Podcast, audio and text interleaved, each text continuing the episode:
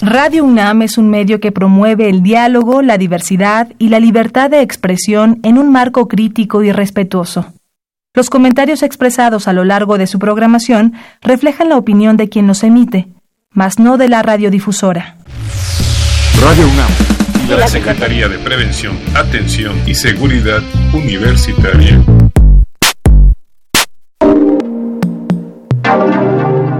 A través de la Dirección General de Atención a la Salud, presentan Confesiones y Confusiones. Es un espacio de salud para los jóvenes.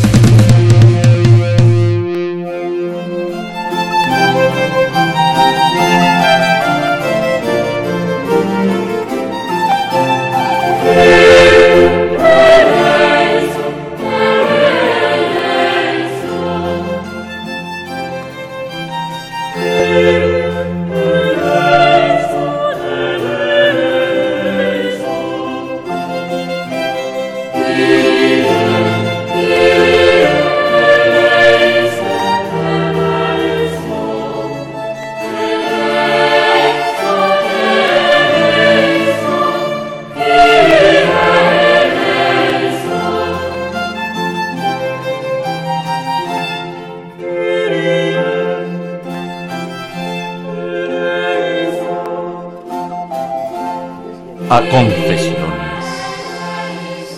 Bienvenidos.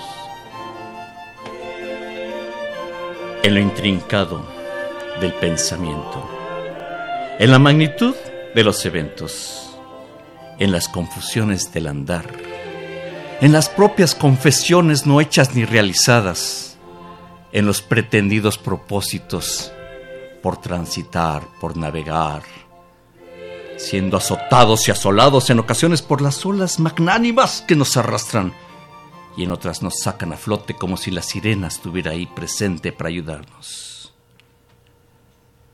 Estas son las confusiones y las confesiones que existen en nuestra mente. Confesiones y confusiones.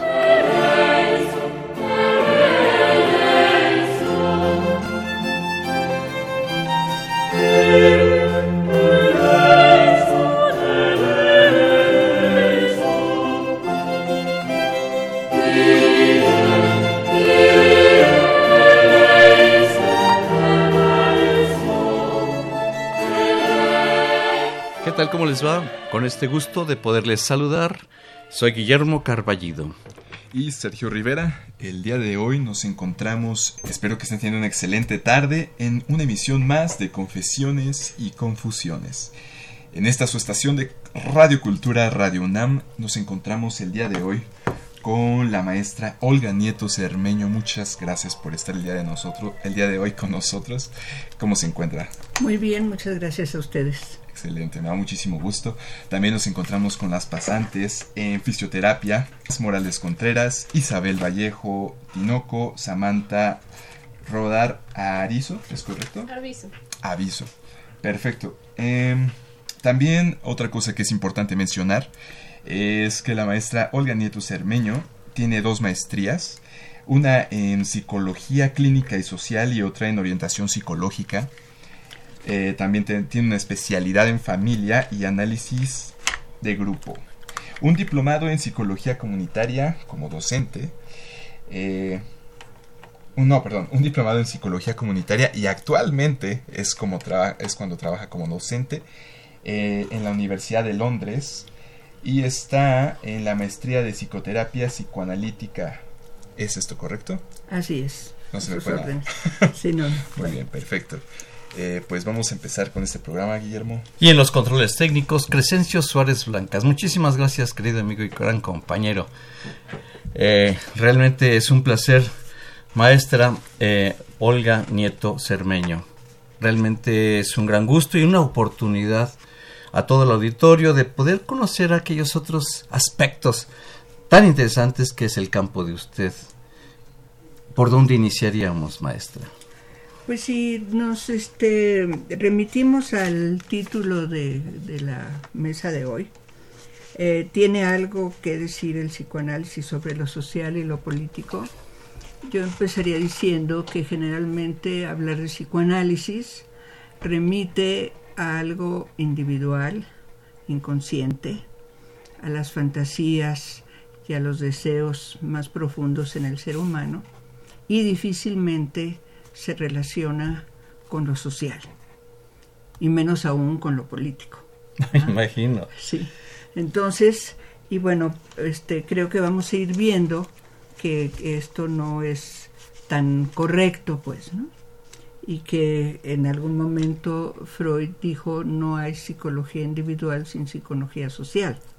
O sea, como que el ser humano no es un ente aislado, sino que necesariamente está siempre en relación con el otro.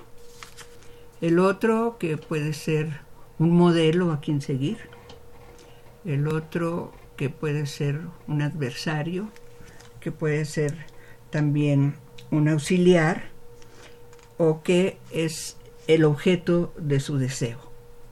Entonces, no es el ser individual, aislado, único, sino que se va conformando, se va constituyendo en relación con otros, aunque estas primeras relaciones son intensas y son, podríamos decir, relaciones de uno a uno, que tienen una característica este, particular. Ahora, además, este, estas primeras personas, estos primeros vínculos, pues tienen gran importancia para el individuo. Los primeros vínculos. Los primeros vínculos, sí, tienen gran importancia. Ahora, además de esto podemos hablar de la psicología social o colectiva, porque finalmente tampoco son pequeños grupos aislados. Si nosotros decimos somos parte de, una tribu, de un pueblo, de un, eh, una clase social, de una institución, finalmente somos un elemento de la multitud humana que está organizada para un determinado fin. Y todo lo que las instituciones se han organizado para ciertos fines, pues también nos determinan y también nos, nos conforman, pasan a formar parte de lo que es eh, nuestro, de lo que somos como sujetos. Tenemos una manera de pensar, una manera de comportarlos, comportarnos, tenemos normas, tenemos costumbres y todo eso está incluso previo a al nacimiento, incluso a la concepción, ¿no? Está ahí y nos vamos a ir conformando de acuerdo con todo esto. Porque nacemos dentro de una sociedad, precisamente. Esa es la razón fundamental de todo Así esto. Es. Como decía usted, Freud ya nos lo señalaba. No nacemos solitos y frente a un espejo, nacemos frente a mucha gente. Así es. A mí se me antoja, bueno, yo inicialmente, viendo el título de la emisión de hoy, ¿Tiene algo que decir el psicoanálisis sobre lo social y lo político? Me, sobresaltaba porque, digo, lo psicoanalítico, hacer psicoanálisis es entrar al individuo, al único, al ser. Ajá. Y lo político y lo social es eh, entrar con todo el mundo. Entonces, ¿cómo iba a ser esta, este abordaje? Ajá. Pero usted lo señala a partir de esa premisa de Sigmund Freud. Ajá. Así es. De hecho, podemos decir que desde eh, la manera como Freud describe cómo estamos constituidos en estas tres instancias, donde él llama al ello, la primera parte que está... Hay tres instancias en el ser humano, en, la psique en su aparato psíquico, sí. El ello... uno es el ello. El ello, que podemos decir el bebé es, es puro ello. Entonces ahí este, tiene que ver con eh, lo que la dinámica, ahí descansan los instintos, los deseos, todas las experiencias y podemos decir que el ello se va a regir por el principio del placer, quiere decir por tratar de evitar la molestia, ¿sí? y en ese sentido eh, los, los mecanismos que tiene el ello son los procesos primarios, es inconsciente el ello. Ahí están las pulsiones y, todo esto. Entonces, conforme va desarrollándose el ser humano, entonces se va surgiendo el yo. que esto tiene que ver en su relación con la realidad, con el ambiente, porque inicialmente la relación del bebé con su mamá pues no está diferenciada. Hasta dónde llega el bebé, hasta dónde llega la mamá, pues no está este, separado uno de otro. Pero a medida de que se van teniendo las experiencias, pues entonces se va eh, definiendo lo que sí soy yo y lo que es el mundo exterior. En este sentido podemos decir que ya en el yo el principio que rige es el principio de la realidad. Y en ese sentido vamos a los mecanismos que, que van a ser los más importantes ya son los procesos secundarios. ¿Pero qué le llamamos realidad? Ya que el yo es el que maneja la realidad. ¿Cuál es. ¿Qué es la realidad? Pues el contacto que tiene el individuo con todo lo que está afuera de él. Ok. Sí. Entonces, en ese sentido ya hay una percepción, hay un pensamiento, hay una posibilidad de analizar y hay una posibilidad de decidir. Estas serían dos primeras instancias, pero a medida que el ser humano se va desarrollando, a pesar de que siempre se ha dicho, bueno, la posición de Freud fue una, este, fue una visión biologicista, se ve que sí atendió a la parte de la sociedad y de la cultura y justamente ese está en el super yo. El niño va aprendiendo a través de relación con sus padres el código moral, moral el código este, valorativo y, y las actitudes y las motivaciones que posteriormente van a ir orientando su manera de proceder. ¿sí? Eh, se puede decir que mueve al niño a seguir estas normas, porque decíamos, inicialmente es el principio de placer. Hace lo que se le da la gana. Exactamente, sí. Pero en, en este sentido, ¿verdad? Pues hay dos amenazas. Una puede ser eh, la autoridad que puede castigar y la otra es la pérdida del amor, como algo necesario, indispensable. O sea, si no cumplo, si no hago, pues lo que me puede suceder es que ya no sea importante para el otro, que ya no, eh, y voy a perder entonces eh, el afecto que estoy recibiendo de parte del otro. Son los dos problemas que, con los que se enfrenta. Sí, la situación que finalmente hace decir renuncio a la satisfacción y al principio de placer mm. porque me están diciendo que esto no debe ser así porque tengo miedo o que me castiguen o que me nieguen su amor. Me quedo mejor en el ello, entonces. Sí, si me quedo en el ello, puedo perder ah. el amor del otro o puedo recibir un castigo. Si me quedo en el ello. Si me quedo en el ello. Si, es yo satisfago mis necesidades de acuerdo al principio del placer, entonces esto va a pasar y entonces por eso viene la represión. Yo me reprimo, porque finalmente el planteamiento de Freud no es una concepción como muchas veces se ha tenido, nacemos y somos como angelitos puros, inocentes, que todo lo que buscamos va a ser el bien. Finalmente hay hacer lo que yo quiero, cuando quiero y como quiero. Entonces, para poder convivir en sociedad, para poder estar en la relación con otros, pues necesito modular, necesito posponer, necesito renunciar para eh, o sea, controlar fundamentalmente la parte agresiva y la parte sexual para que pueda haber una convivencia eh, sana en sociedad. Así es.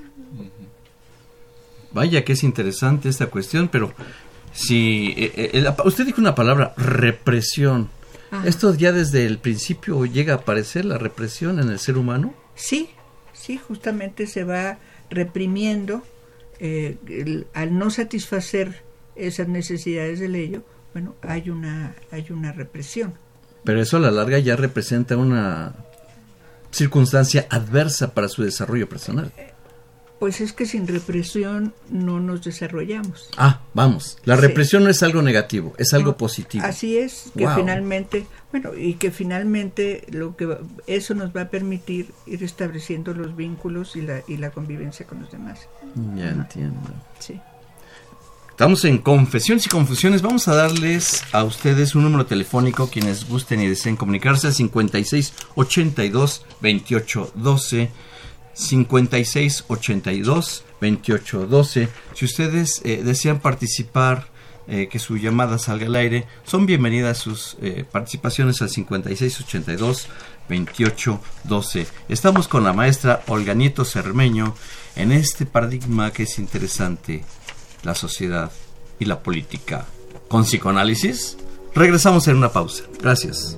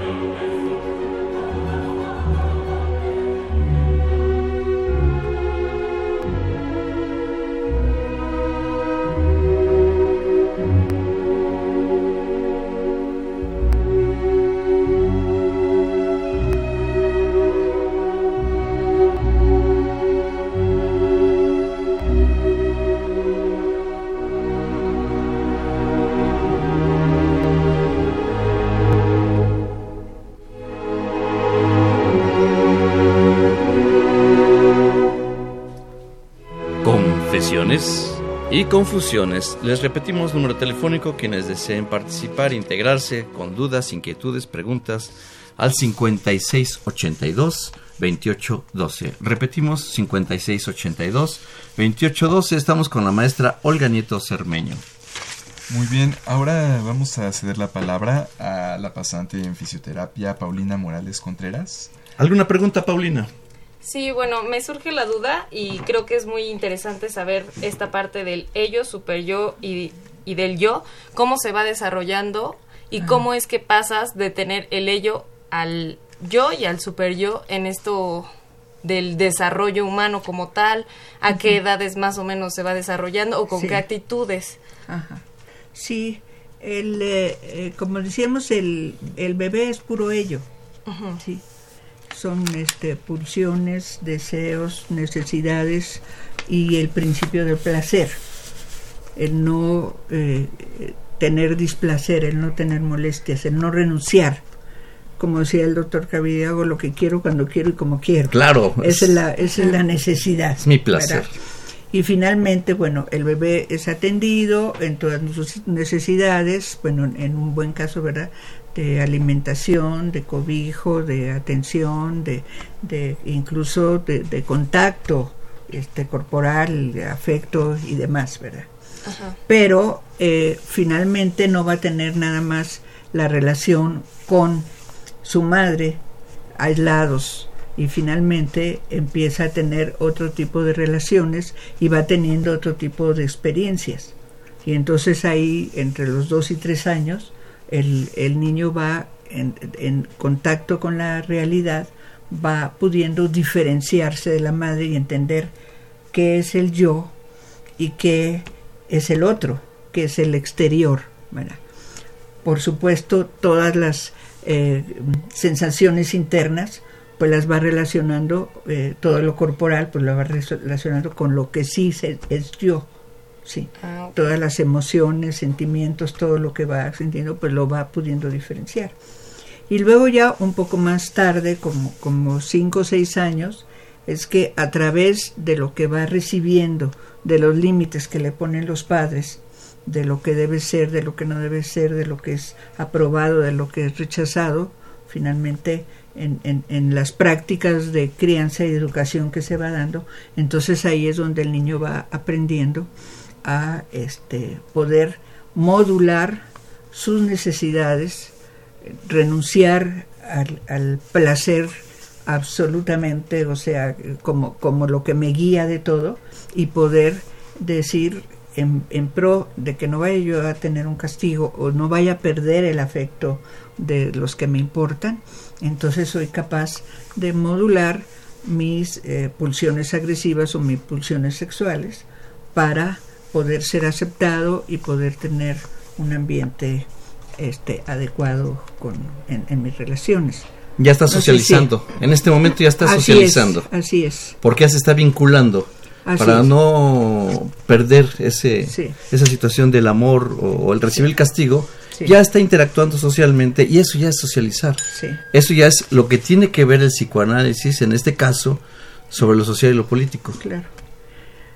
Hay, hay quien dice incluso que la parte del yo se da mucho por el tacto al sentir que otro te toca, entonces va uno también diferenciándose, ¿verdad? Y va entendiendo lo que es yo.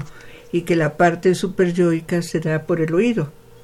Haz esto, no hagas esto, todos los límites que, que se van poniendo, este, poniendo y como ahí se va haciendo ya pues la, la parte superyoica, las normas, los valores, la conciencia moral, incluso el ideal del yo, que tendría que ver con este eh, qué me gustaría ser, cómo puedo ser aceptado y qué valores voy teniendo para alcanzar eso. El yo es el que va marcando el camino si el super yo o el Así ello es. está eh, predominando o no. Así es. Porque hay un problema en el ser humano que señalan un yo muy limitado, sí. una fuerza yoica muy primitiva, sí. un yo muy débil. Y es cuando realmente se aflora esos equívocos conductuales en el individuo. Sí, por ejemplo, una persona sumamente impulsiva uh -huh. no hace el, el, análisis y la reflexión, por ejemplo, de la consecuencia de sacar su impulso sin ver ni el momento, ni lo apropiado, ni nada. ¿verdad? Entonces, en ese sentido, pues el yo no está cumpliendo la función de decir cómo eh, sí necesito satisfacer las necesidades del ello, pero tomando en cuenta lo que son las normas eh, de, eh, que, de la sociedad y del grupo al que pertenezco. Entonces tiene el yo que ir haciendo pues negociaciones con uno y otro y por eso decía a lo mejor ahorita se reprime o a lo mejor se pospone o eh, finalmente ya ese tipo de función de parte del yo, digamos. Pues eso es todo un huracán, estar uno como individuo manejando el ello, el yo y el super yo, las tres instancias que señaló Sigmund Freud. Ajá. Y cada una de ellas representa la posibilidad de que realmente logre socializar Ajá. con el resto de los, sí. de los humanos. Diría, sí. Perdón, yo tengo una pregunta. ¿Diría que es necesario que estas tres estuvieran completamente en equilibrio? ¿O que una tuviera tal vez un poco más de control sobre las otras? El yo El yo tiene que tener más su control. función. El yo esa es su función.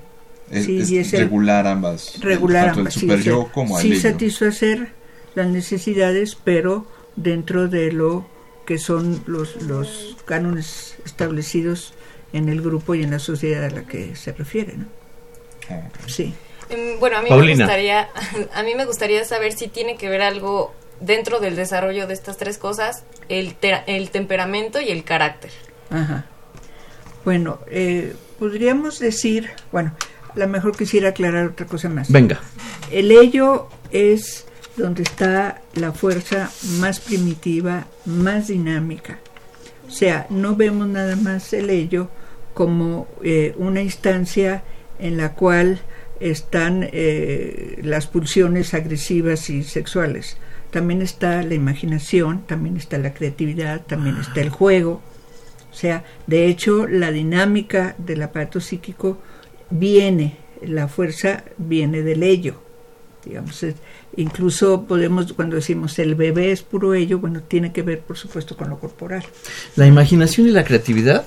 Sí. Yo pensé que esa era una cuestión de la telencefalización, de, del desarrollo posterior de la humanidad y que Ajá. logró crear, pero entonces quiere decir que desde los momentos muy primitivos de la ontogenia del ser humano ya tiene esa posibilidad motriz, llamémosle, de la imaginación y la creatividad. Bueno, finalmente, si necesito satisfacer una necesidad y por aquí no se puede, Mm. pues tengo que ver por dónde, tengo que por aquí o si no por allá o ver cómo, El cómo ello, le hago. el ello es eso. de- desde ahí viene eh, esa fuerza, la dinámica para llevar eso. Wow, qué Y ahí entraría también la sobrevivencia. Claro, claro. Y ahora la cuestión que mencionaba Paulina, el carácter y el temperamento. ¿Qué, Bueno, qué- qué bueno. participación tiene en esto? Sí, lo, que pasa es que son otros conceptos. El temperamento tendría que ver más con la parte que uno trae de nacimiento por la cuestión misma corporal, ¿no? Pero este y el carácter es cómo se va modulando ese temperamento de acuerdo a las condiciones sociales en las que la persona se está desarrollando. Digamos que el carácter y el temperamento se ven traducidos a partir de lo que estamos manejando con el ello, el yo y el super yo. Eh, podríamos decir que son otros conceptos. Otros conceptos. Otros conceptos, sí. Cuando se habla de carácter y temperamento. No dejen de comunicarse eh, por teléfono, de verdad son bienvenidas sus preguntas. Es un tema que no es tan difícil cuando se aborda por donde se debe de abordar. Al 5682-2812, repetimos 5682-2812. Eh, yo le mando un saludo muy especial a una gran psicóloga, Abimael Reyes, a la psicóloga Abimael Reyes, que está presente por ahí escuchándonos. Recibo un cordial saludo y Abi, si hay alguna inquietud, bienvenida o a cualquier persona quien guste participar y manifestarse en este programa de confesiones y confusiones. ¿Tiene algo que decir el psicoanálisis sobre lo social y lo político? Una pausa y regresamos.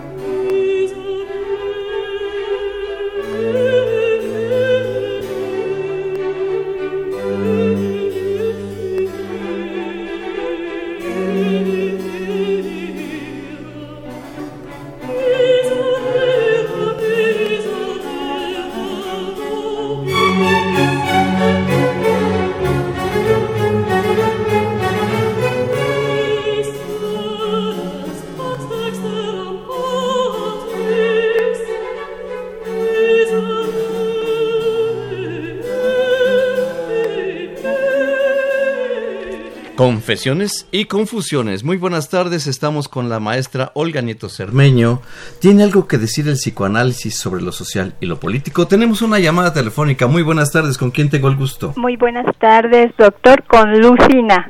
Lucina. Sí, Lucina, bienvenida y a sus órdenes. muy amable, muchas gracias. Em, realmente no sé cómo comenzar, pero yo, yo digo lo siguiente o pregunto lo siguiente, no sé cómo se pueda tomar. Mm, todo lo que está planteando la doctora eh, trasladado a los niños que se encuentran en situaciones, eh, digamos, especiales. Eh, con, situación especial me refiero a cuando este, los padres están separados. ¿De qué manera les puede, no, sé si, si, la palabra sea afectar, ya que tienen que, mm, digamos, acomodarse a la situación de papá, por un lado, y a la situación que es diferente de mamá, por otro lado. No sé eh, de qué manera este les puede, como digo, repito, afectar en un momento dado. Eh, sería ese más o menos el planteamiento. Lucina, no cuelgue el teléfono. Vamos a escuchar a la maestra Olga Nieto Cermeño. Si es tan amable, Lucina. Muy amable, muchas gracias. No, cuelgue, le escuchamos, maestra. Sí, este, Lucina, eh, planteamos cuáles son las necesidades para el, desarrollo del niño.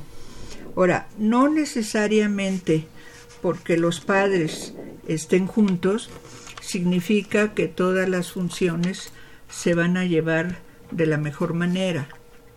Ni tampoco significa que porque los hijos estén solo con la madre o solo con el padre no se van a satisfacer las necesidades en, en el sentido de lo que lo estamos hablando. Por supuesto, sí hay que considerar la parte de, del afecto, de la contención, del cuidado, del interés por el bienestar del niño y también hay que considerar la parte de los límites para que el niño pueda ir eh, este, funcionando dentro del grupo que le toca funcionar. Eh, Entonces, perdóneme, doctora, sí. Sí, sí, dígame. Adelante, Lucina. Este, porque también ocurre, eh, conozco un caso muy cercano, este, en donde participan terceros. Eh, la situación a veces se torna un poco difícil, de, bueno, desde mi punto de vista, como digo, este, en el caso de que la niña, en este caso es una niña, eh, eh, tiene que acomodarse, como le digo, eh, a, los, a los requerimientos o a las exigencias a veces del papá. la situación este, real con mamá no, no se sabe a bien, a bien, en mi caso, pero también intervienen dos tíos y también es otra situación. Entonces yo pienso que eso en un momento dado puede quizás eh, atrofiar o deteriorar un poco eh, la situación general de, del niño, digamos. El planteamiento, Lucina, es interesante. ¿Qué, nos dice la maestra? Sí, eh, por supuesto que cuando intervienen otras personas y, y, la niña, en este caso, va a tener una este, mm, orientación de parte del padre, otra de la madre, otra de un tío, otro de otro tío, a lo mejor de los abuelos y demás, pues ciertamente para la chica podrá significar una confusión, Entonces, este, pues sí, lo, lo, lo correcto, lo ideal sería que, que, pudiera haber algo que ayudara a que eh, quienes sí intervienen, quienes no intervienen y cómo tendría que ser, ¿verdad? o sea, poder haber un acuerdo de, de cual este sí a mí me tocó conocer hace poco un caso donde la mamá estaba enojada porque el papá llevó al niño lo sacó y, eh, y, le enseñó a robar entonces verdaderamente aquí ya son este palabras mayores no que dice uno bueno requeriría una intervención Maestra, lo que dice Lucina, eh, en realidad son varios referentes, a haber varios familiares. Sí. Lo que usted sugiere es que tendría que reposicionarse para evitar toda esa serie de confusiones que finalmente le va a acarrear al, niño, al producto. Sería reposicionarse, reorganizar la familia. Así es. Tendría que haber, generalmente los líderes, es la ventaja cuando hay líderes, logran eh, centrar la ubicación de una familia. ¿Qué, ¿Qué opina al respecto? Sí, y que y pues un líder en la familia. Un líder en la familia. El liderazgo de la familia. O, eh, sí, o, o, una terapia para que se puedan, porque cuando por Pero ejemplo... la terapia tendría que ser para todos, ¿no? Sí, o por lo menos para los padres, ¿verdad? Eso es el punto. Por lo menos para los padres, para que pudieran llegar a acuerdos por el bien el bienestar del, del hijo, ¿verdad? O de la hija en este caso. Porque finalmente ellos son los responsables directos y primarios. Así es, así es. Sí. sí. Perdóneme, doctora, ¿y cómo se descubre al líder? Pues eh, finalmente el que tiene, eh, el que toma decisiones mm. dentro de la familia. Ajá. Sí. Sí. Es, ese sería el, el, que tendría que organizar mm. este para que fueran de la mejor manera para, para la niña, ¿verdad? Mientras ese liderazgo sea sano. No Así voy a ser es. una persona que dé un liderazgo y sea un, una barbaján, digamos así, sería terrible, ¿no? Así es. Así es. ¿Qué tal, Lucina? Eh, perdóneme. ¿Qué tal con esta? Bien, muy bien, doctor. Le agradezco muchísimo. También a la doctora les agradezco este, sus puntos de vista. Lucina, ha sido un placer escucharle. Uh, igualmente, doctor. Y como siempre la estaremos esperando, como siempre, en estas acostumbradas llamadas telefónicas. Muy amable. Una Buenas muy buena tarde. A todos, que estén muy bien. Gracias, Lucina. Hasta pronto. Bueno, pues, eh, doctora Olga, vaya que tenemos aquí un muy buen programa todavía adelante. Quería decir, eh, esta concepción de que el ser humano precisa mantener una interacción entre el ello, el yo y el super yo, eh, ¿cómo es esta concepción? Sí, yo creo que podríamos incluso irnos más hacia el tema como estaba planteado en, en, en la plática de hoy, ¿no? Entonces, decíamos este, al explicarle lo que es el ello, el yo y el super yo, que eh, justamente la concepción es que dejados a los individuos a merced del ello, bueno, pues la convivencia social se re resulta imposible. Finalmente va a haber, eh, cada quien va a ver cómo puede satisfacer. Y aunque de pronto pareciera que decir la total libertad de hago lo que quiero cuando quiero como quiero es porque el objetivo es la socialización es el objetivo finalmente finalmente sí finalmente la cuestión es eh, Freud lo que nos dice un momento es donde del, del ello debe de venir el yo sí debe de surgir el yo pero el yo que piensa que analiza, que toma decisiones y, y demás. ¿sí? Un buen análisis y una buena decisión nos llevará a mejor situación. Sí. Tenemos llamada telefónica, maestra. ¿Termino esta idea y la tomo? ¿O, o tomamos la Tomamos la llamada telefónica. Muy buenas tardes, ¿con quién tenemos el gusto? Bueno, ¿con ¿Sí? Tenemos llamada. Está escuchando el teléfono por ahí. Está, eh, oigo el radio de ese domicilio. Ah, sí. Ajá, ¿con quién tengo el gusto? Ana Laura Díaz. Ana Laura Díaz, muy buenos, muy buenas tardes y a sus órdenes. Buenas tardes. Yo tengo una pregunta. Para la maestra Olga Nieto Cermeño, bienvenida. Muchas gracias. El, estaba escuchando, eh, perdón, y cuando Es que se está coordinando Ana Laura con el radio que tiene. Mejor nos concretamos el teléfono, Ana Laura. sí apagó el, el- el radio, ¿verdad? Sí, mejor. Gracias, Ana Laura. A ver, ahí me escuchan mejor. Sí, perfectamente. Ok. Este, mire, yo quería preguntarle a la maestra Olga, cuando una, un, digamos, ya un infante que tiene una edad de 5 o 6 años, eh, tiene, digamos, no sé si diga así, lastimado alguna parte de, del, De su psique. de su psique, sí, ¿qué es lo que se puede hacer? Porque yo siento que si no se hace en un momento adecuado, podemos tener eh, como en la sociedad mucha gente lastimada, ¿no? Y pueden llegar a ser gente eh, Nociva. muy inteligente, Oye.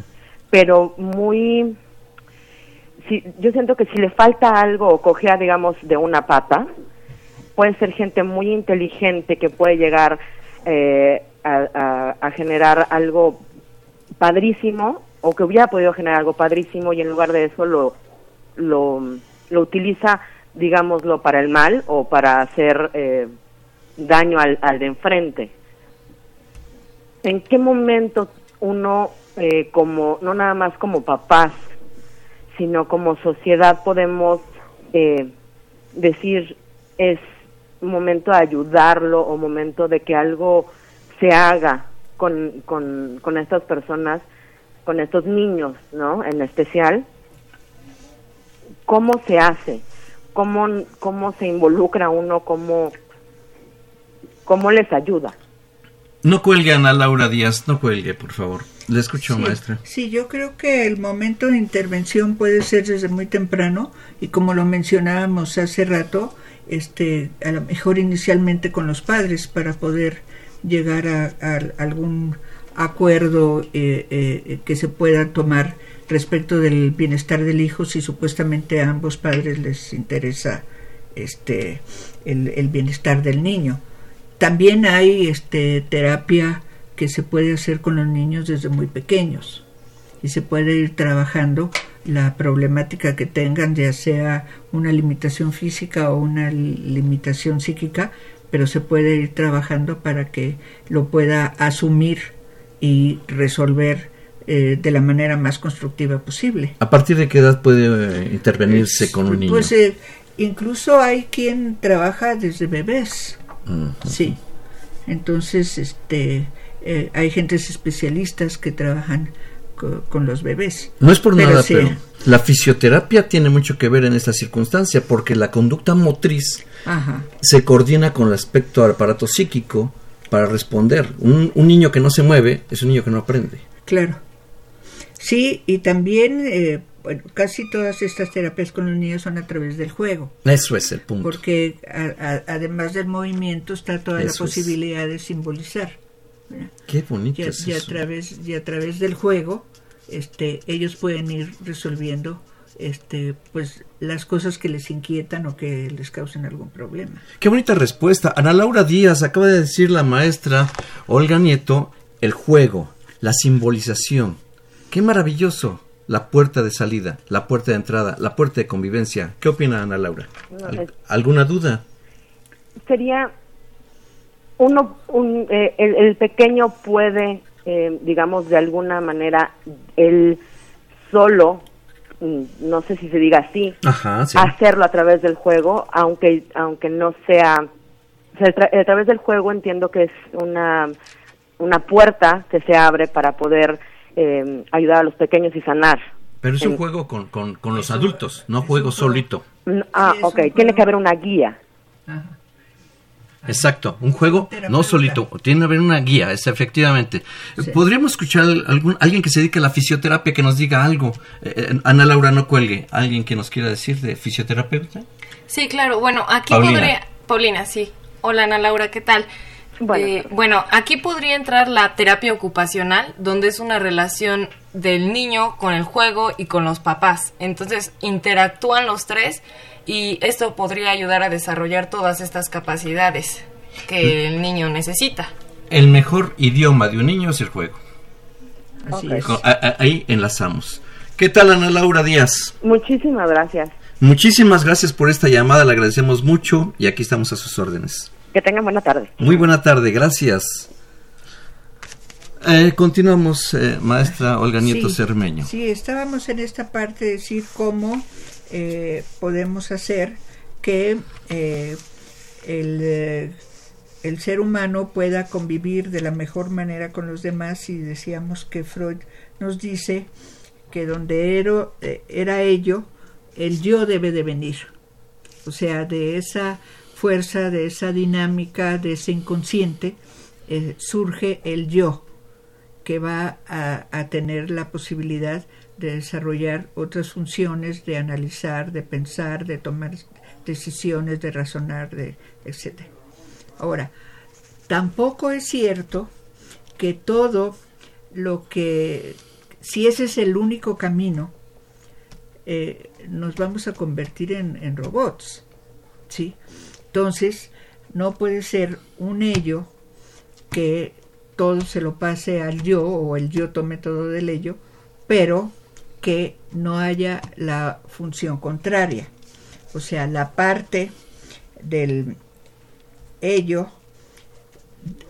que está en el yo deberá prevalecer, porque ahí es justamente toda la parte de, de, la imaginación, de la representación, del juego y demás, que es lo que nos hace humanos. Si desaparecemos el ello, dejamos de existir. Así es. sí, así es. Wow, qué interesante. Entonces, desde este punto de vista, es por lo que decimos, bueno, pues sí, estos planteamientos de Freud hacen eh, tomar en consideración lo social, incluso lo político. Hay un este trabajo por ahí de, que dice de que Freud en algún momento dice que hay tres profesiones imposibles. ¿Mm? Se refiere al psicoanálisis, a la pedagogía y a la política. Ah, caramba. Y entonces supuestamente lo imposible estaría en que se eh, las tres pretenden este cambiar al hombre. Pero finalmente la manera de cambiar al hombre puede hacerse desde muchos lados por imposición, por dominio, por manipulación y demás.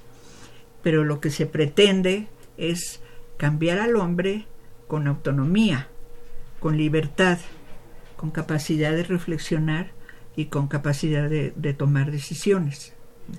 Entonces, esa es lo que haría muy difícil.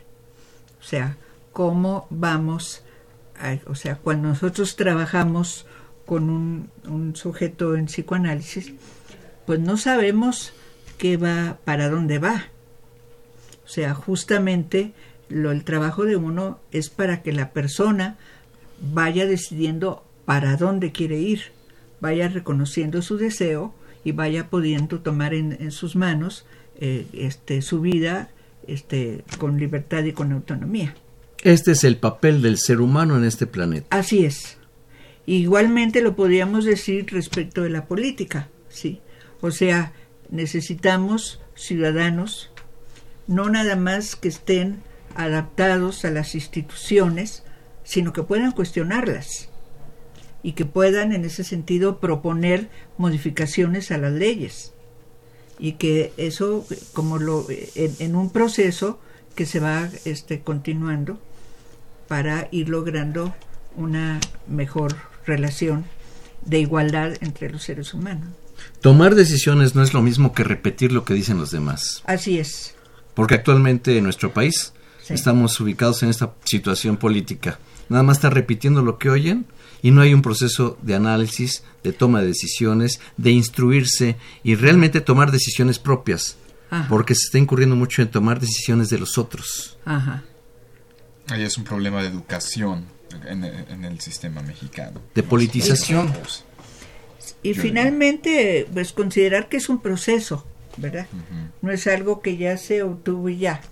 O sea, yo ya llegué a este lugar.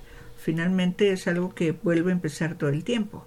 Porque el, proceso de imitación es un proceso primitivo en el pensamiento del ser humano. Así es. Y es en lo que se incurre políticamente en la sociedad actual. Estar imitando. Es un proceso muy, muy pobre. Ajá. Muy pobre.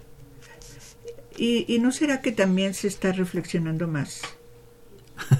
es que antes, A ver. antes, eh, por ejemplo, en lo que yo veo antes, la política no tenía ninguna importancia en este país. O sea, este, ahorita tiene un lugar muy polarizado además. Además, cierto. Pero finalmente, pues es una posición distinta a la anterior, ¿no?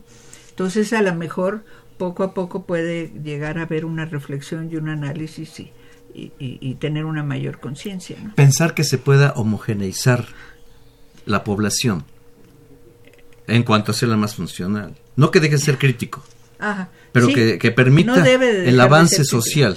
Ajá. Sí, no, yo creo que nunca debemos de renunciar a la capacidad crítica. Claro, jamás. Sí. No estaríamos perdidos si, si así fuera. Así es pero con principios y educación y, preparación, análisis, toma de decisiones y curarse uno personalmente. ¿no? Así es. Confesiones y confusiones. Vamos a hacer una pausa y regresamos.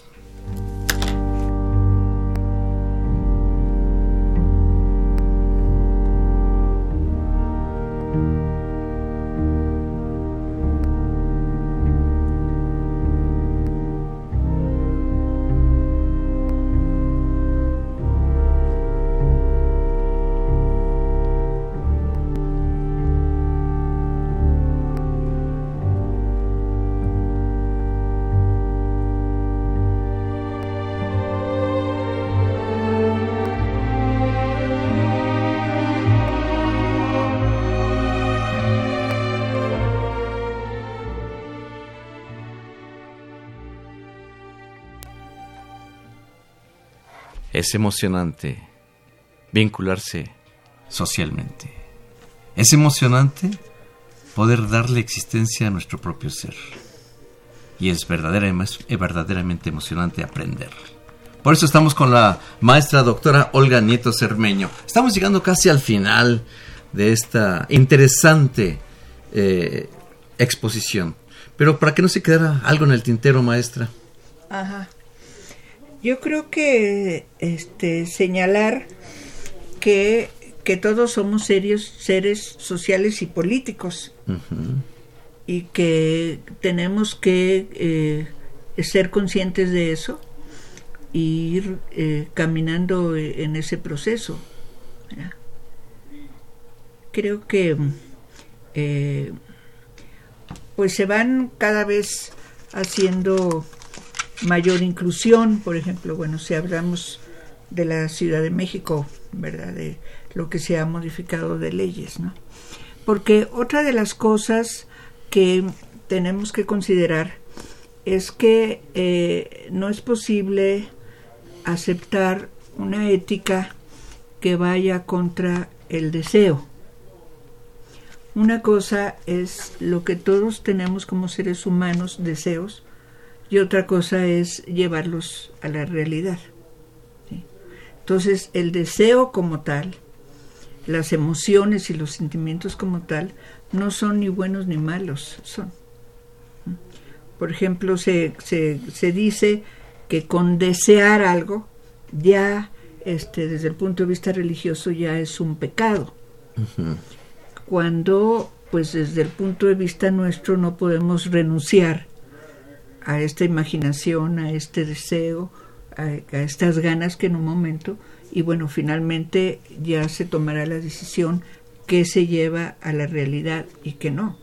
Sí, pero que hay una, no, no podemos aceptar una ética que vaya en contra de lo que pueden ser las reacciones de deseos más naturales y más espontáneas.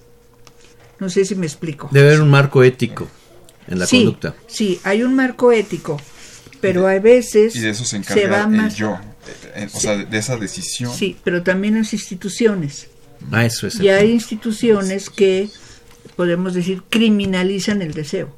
Ah, caray, qué peligroso. Sí, porque finalmente en algún momento eh, recuerdo yo que se decía este soñar es pecado fantasear es pecado, desear es pecado.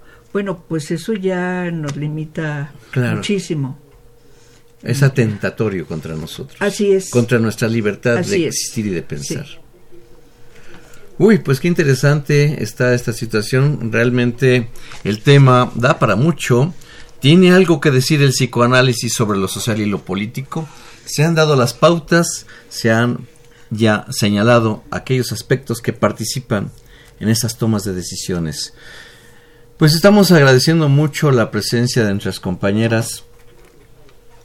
Nuestras compañeras Paulina Morales Contreras, Isabel Vallejo Tinoco y Samantha Rodar Arizu. Paulina, muchas gracias. No, de qué, muchas gracias por la invitación y pues qué bien contribuir un poco dentro de la fisioterapia en este tema que a veces no lo relacionamos como tal, pero... Hay mucho que hacer. Isabel, muchas gracias. Gracias a ustedes por la invitación, un gusto estar aquí con la maestra, con mis compañeras. Samantha. Muchas gracias por esta invitación, la verdad es que todos aprendemos de todo y este, es muy importante que igual en ciertas áreas aprendamos de cómo es que nos desarrollamos nosotros como humanos y cómo es la relación entre nuestra sociedad, porque desde chiquitos eh, afecta demasiado a un futuro, ¿no? La sociedad, la política. Y bueno, muchas gracias. Nos interesa el futuro. ¿Cómo cerramos el programa, maestra? Sí. Usted, señora. Pues este, creo que en esta parte de decir eh, desarrollarnos como sujetos que podemos eh, crecer en cuanto a conciencia, en cuanto a capacidad de análisis, en capacidad de reflexión y en cuanto a capacidad de tomar decisiones. Maestra, ha sido un placer, maestra Olga Nieto Cermeño, su Muchas presencia. Gracias. Muchas gracias, doctora, a sus órdenes. Muchas gracias. En los controles técnicos, Crescencio Suárez Blancas. Eh, Y muchas gracias a quienes se comunicaron. Lucina y Ana Laura Díaz nos hicieron más dinámico el programa, muy interesante sus participaciones. Eh, pues sí, muchísimas gracias por estar aquí. Recuerdo este fue el tema de ¿tiene algo que decir el psicoanálisis sobre lo social y lo político? Creo que aprendimos bastante el día de hoy.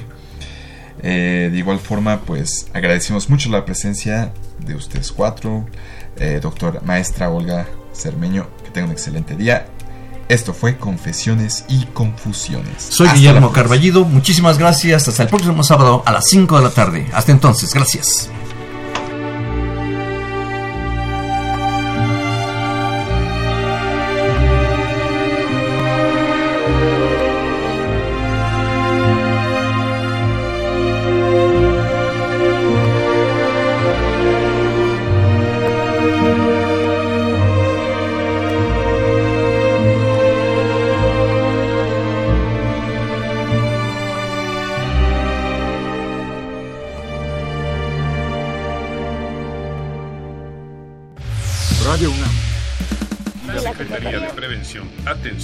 Seguridad Universitaria. A través de la Dirección General de Atención a la Salud. Presentaron. Confesiones y confusiones. Un espacio de salud para los jóvenes.